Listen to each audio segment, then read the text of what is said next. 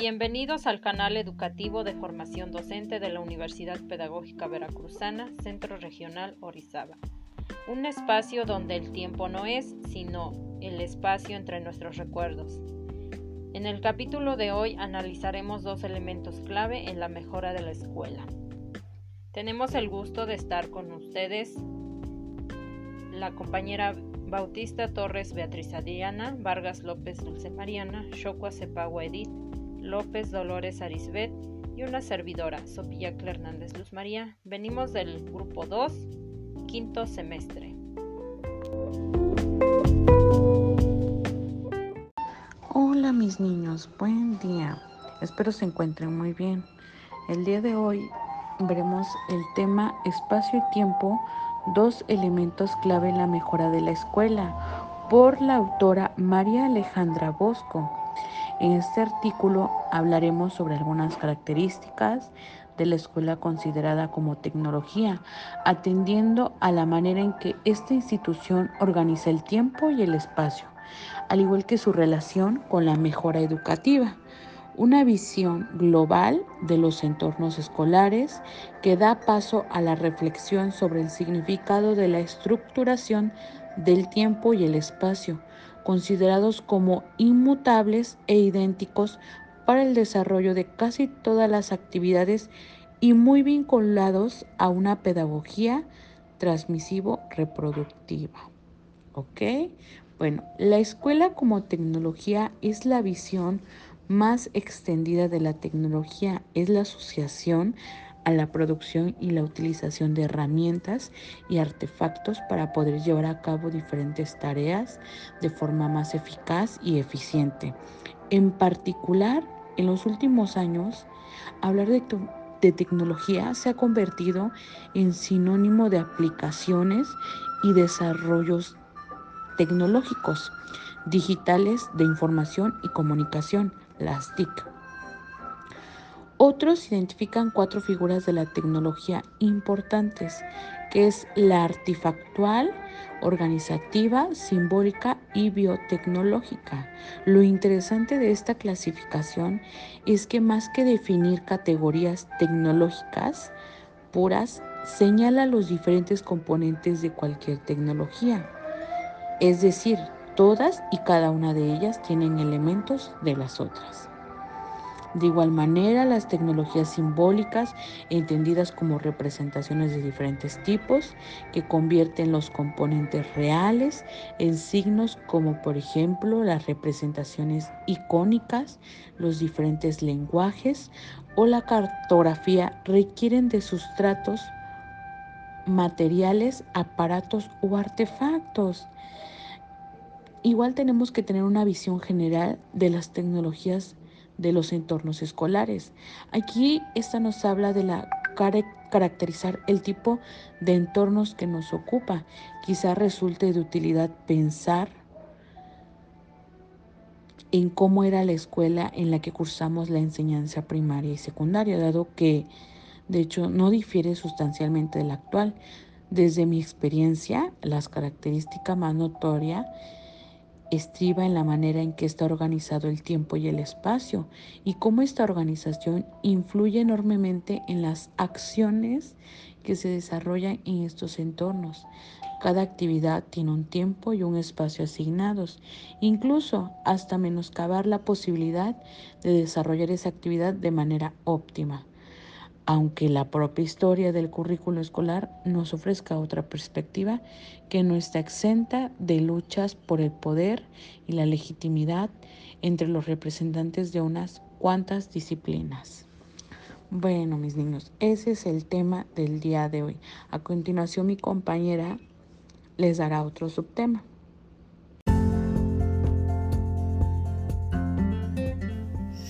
Hola chicos, hola mis niños, ¿cómo están? Eh, hoy les voy a comentar sobre de cómo se extiende y organiza el tiempo. Bueno, eh, esto se trata de cómo, cómo se organizan los tiempos para, para implementar las, las clases. Eh, en primaria y secundaria el tiempo ya se divide de acuerdo a las horas del reloj, incluso por bloques ya sea de 35 o 50 minutos. En lo cual se estudia una asignatura. Eh, por lo general, el docente busca sus tiempos de acuerdo a las materias que, pretende impartir para que este, les dé el mismo tiempo a todas. Eh, pues aquí nos, mencionan varios autores eh, de cómo cada, cada, uno divide el tiempo para alcanzar los objetivos de cada, de cada asignatura. Eh, también se dice que se debe de tener bien organizado el tiempo para, para este, obedecer las necesidades de, de la educación en la administración. Eh, pues más que nada, pues en la educación en primaria, de, en primero de primaria, pues son los que más se les dedica tiempo y pero asimismo también se busca que no, no estén tanto tiempo en la misma asignatura. Eh, otra, otro punto sería mis niños que es decir que que esto se busca con el fin de, de cumplir los objetivos de la educación eh, y para alcanzar las, el máximo rendimiento de cada uno de ustedes. Eh, también se puede decir que se podría dividir en, en horas, en bloques o en, o en este o de acuerdo eh, a la asignatura. por ejemplo, Hans nos menciona que él piensa que el tiempo se divide en una monocrónica y policrónica. Eh, ¿A qué se refiere esto? Bueno, la monocrónica eh, dice que a la vez que hagan una tarea a la vez, eh, que las tareas se ajusten de acuerdo al tiempo. que el control administrativo elevado de la que sea temporal y en cambio en la visión policrónica pues dice que hay que combinar las tareas y el tiempo se adapta a la tarea para que se realice de manera adecuada. Eh, pero también este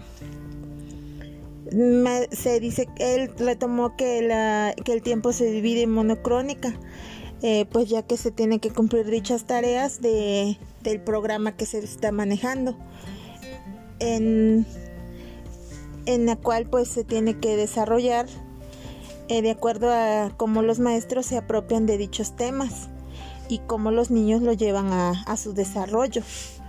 Eh, eh, también nos dice que, que se puede trabajar de acuerdo a las horas por asignatura, ya sea como,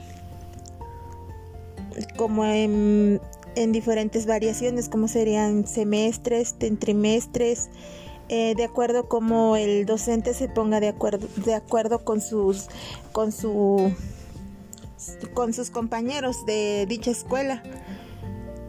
Y este también dice que que hay que hay que de antemano hay que este combinar las metodologías de las enseñanzas para la organización del conocimiento.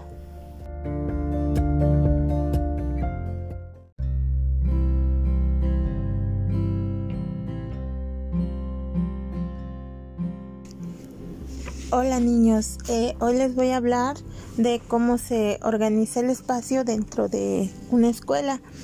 Eh, bueno, eh, se puede decir que pues se cuenta con aulas, uniformes despersonalizadas y aulas especiales. Eh, bueno, eh, las aulas uniformes, en ellas podríamos decir que es lo que se usa comúnmente en todos los salones, eh, que son sillas, mesas, pupitres y el pizarrón y la mesa del docente. pues en esta pues se organizan pues ya que como en los tradicionales, que los niños se sientan en, ustedes se sientan en los pupitres eh, viendo hacia el pizarrón y al mismo tiempo hacia la mesa del docente, eh, donde, donde ustedes lo podrán observar y podrán este, tomar los apuntes requeridos eh, que el maestro les pondrá en el pizarrón.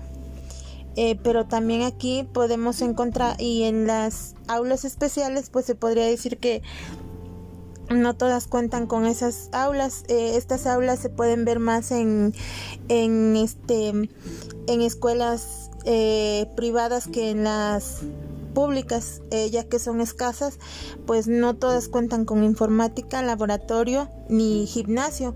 Eso yo siento que lo podemos encontrar más en una privada que en una que en una escuela eh, de gobierno.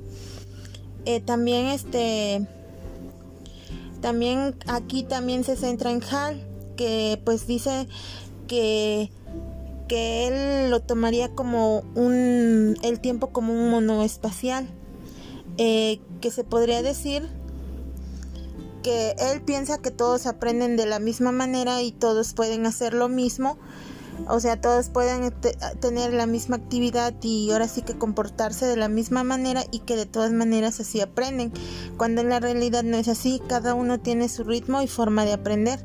Eh, no podemos poner la misma, o sea, sí podemos poner la misma actividad a, a todos, pero no todos van a aprender la misma, de la misma forma ni todos lo van a entender eh, de igual manera, ya que cada uno va a buscar diferentes métodos para solucionar o, eh, o ver de qué manera lo entiende.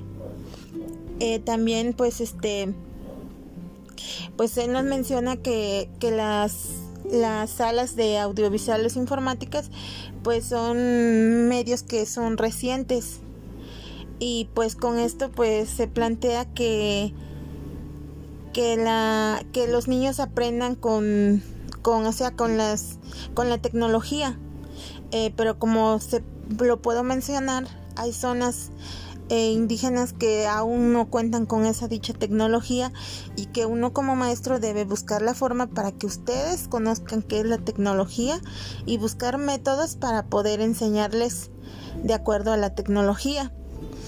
Eh, aquí nos menciona otro autor que, que el espacio lo, lo, ve como una escuela tradicional o en orden formal. Eh, pues dice que, que, pues más que nada las escuelas están eh, constituidas por gabinetes, estudios, bibliotecas, pero como lo acabo de mencionar, no todos cuentan con dichos este recursos. Hay, hay este, escuelas que aún solo cuentan con un aula y que nosotros los maestros debemos adaptarnos de acuerdo a las posibilidades de cada de cada este de cada institución eh, pues también que nosotros debemos buscar diferentes métodos para eh, la enseñanza ya que debemos de romper con lo tradicional para enfocarnos en la actualidad y seamos más este pues usar más la tecnología porque es lo que ahorita nos está rebasando. Eh, también pues ser conscientes que, se, que aprenden de manera colectiva ya que hay lugares en donde un maestro atiende a los seis grupos entonces tiene que buscar la manera de que de que cada uno pues aprenda. Eh, y pues de de lo tradicional pues también está el post tradicional y el orden complejo. Eh, pues aquí es donde ya ustedes los alumnos pues tienen más libertad de movimiento y pues pueden hacer unas cosas otras cosas más y así como buscar pues impartir un taller para que pues busquen diferentes formas de aprender. Eh, y pues sí que todos que, que nos ha, que ahorita pues ya están en, proponiendo eh, diferentes espacios para que se adapten al mundo real en cómo está ahorita la situación eh, también que los en que los diferentes espacios los podemos ocupar para dar una enseñanza por ejemplo en un museo en un, un paseo por el barrio en cualquier lugar mientras nosotros nos adaptemos para que ustedes aprendan. Y esto sería lo del espacio. Eh, también nos habla de la influencia del cambio temporal espacial para la mejora educativa. eh, pues este nos dice que el tiempo y el espacio eh, y la mejora educativa es la escuela del mañana.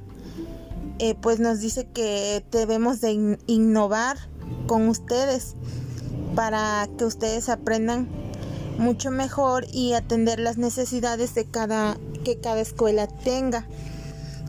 también nos habla que, que los centros de escolares eh, sean aptos para resolver los problemas de la administración, eh, atendiendo las necesidades tanto de ustedes como de los profesores y como asimismo de sus padres. Estar este, atentos a, los problemas que ellos ven reflejados y pues darles seguimiento. Eh, también nos dice que, que los maestros dejen de ser los transmisores de los conocimientos, sino que eh, nosotros les facilitemos para que ustedes puedan construir eh, un conocimiento mejor. Eh, también como la organización del aprendizaje que permita que se abran nuevas, centros, nuevos centros educativos en diferentes comunidades para de la cual la organización del tiempo y el espacio escolar que se les dé más como más motivación.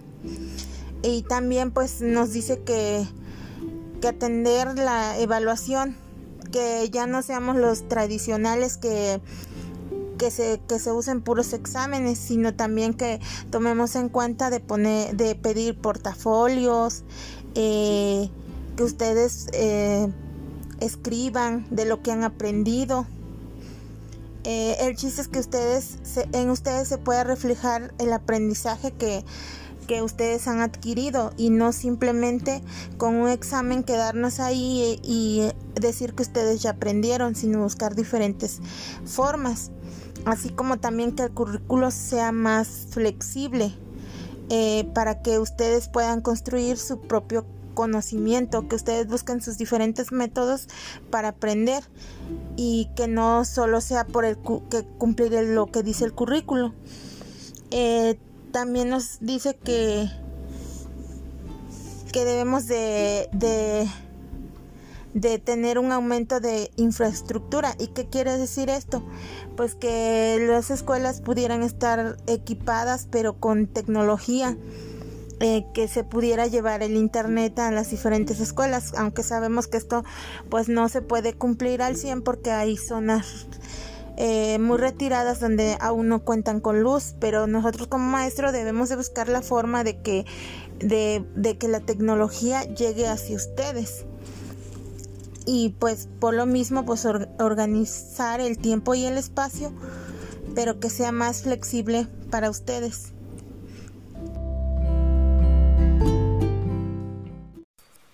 Muy bien chicos, pues ahora vamos a pasar al siguiente tema que es las aulas de informática. Desafortunadamente varias escuelas de nivel primaria no cuentan con estos aparatos electrónicos o con estos dispositivos para la orientación y el aprendizaje educativo de los alumnos. Y las pocas escuelas que cuentan con este tipo de apoyos desgraciadamente no están muy bien equipadas o los docentes no cuentan con las oportunidades necesarias para poder transmitirle los conocimientos básicos de computación a los alumnos. Es decir, si los grupos son extensos, los docentes tienen que irse turnando para poder ir aplicando cada una de sus actividades planteadas. O bien pueden ir haciendo equipos eh, ya sea en vinas o en equipos de cinco personas para poder ir tomando la clase de computación e ir pues aprendiendo los eh, contenidos básicos de los mismos. Por otro lado, Existen también diferentes tipos de apoyos, tanto económicos como para la mejora escolar por parte del gobierno, en donde permite dar nuevas oportunidades tanto a los alumnos como a los docentes. Cabe recalcar una parte muy importante que mencionaba la lectura, que si bien es cierto, desgraciadamente tienen que intervenir algunos maestros de otras áreas, como por ejemplo eh, los maestros de educación física, para poder ayudarles o enseñarles de igual forma a los alumnos eh, la computación básica.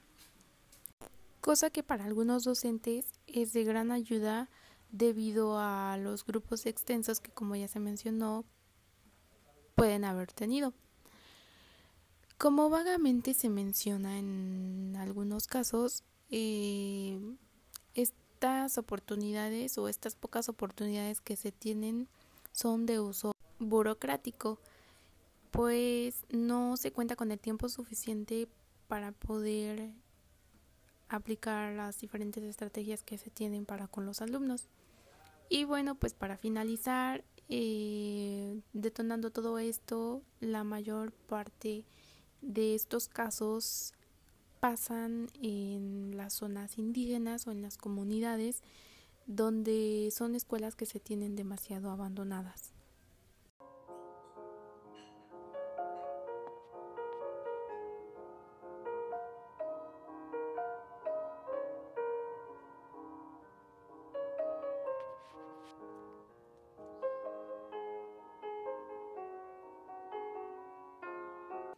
Chicos, muy buenos días. Bueno, recapitulando el tema que nos dio la maestra Adri, el capital horario de una hora de clase, nos dice que las aplicaciones de la enseñanza están asistidas por la representación de información que uno como docente les va impartiendo.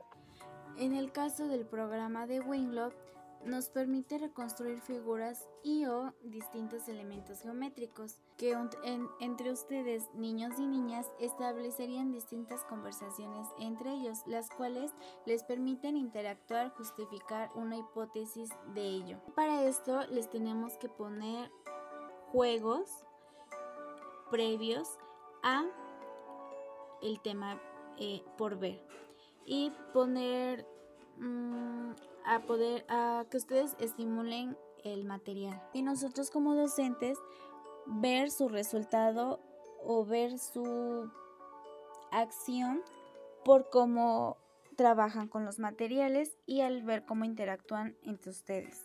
Y tener como evidencia su enseñanza en tiempo y espacios concluidos por ver cómo ustedes reaccionaron a lo visto del tema. Aunque también luego eh, se les pide ahorita con la nueva modalidad eh, que ustedes busquen y tengan la facilidad de buscar en YouTube, ver videos, en libros apropiados a su, a su grado escolar, en YouTube, como ya lo había dicho, en Google. Aunque Luego estos temas no son 100% las respuestas, ya que todo mundo tiene acceso a las ventanas de internet y te pueden responder cosas que no van, como otras páginas que sí están reaccionadas por la SED o admitidas que tienen las respuestas acertadas. Ojo chicos, hay que estar muy pendientes en qué tipo de páginas abrimos para poder responder correctamente. Bueno, con esto concluimos un tema y empezamos otro, que es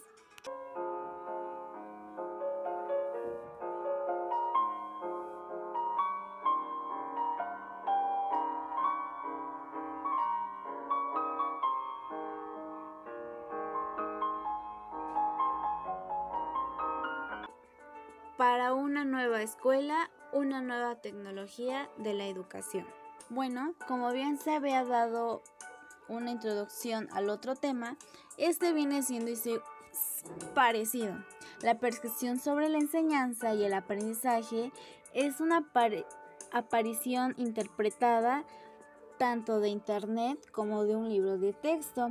La, la disciplina cuenta con cada uno de ustedes y tanto por tutores y docentes. Esto nos da a que tengamos diferentes factores y mayor metáfora de organización. Sobre la enseñanza del conocimiento hasta las visiones de un sobre el aprendizaje. Bueno, como bien ya lo había dicho, no siempre hay que basarnos en una fuente de información, como ya todos tienen acceso a publicar cualquier cosa en internet, no solo hay que basarnos en ello, también hay que darle una pequeña ojeada a nuestro libro de texto o bien preguntarles a los papis qué fuentes de información sí son confiables y correctas en su información para así obtener un mejor resultado y un aprendizaje más obtenido, ¿ok? Bueno, pues así damos por concluida nuestra clase del día de hoy y chicos, no olviden que no nos debemos de confiar solamente de la fuente de información o de la tecnología. Nos vemos hasta la próxima. Hasta luego chicos.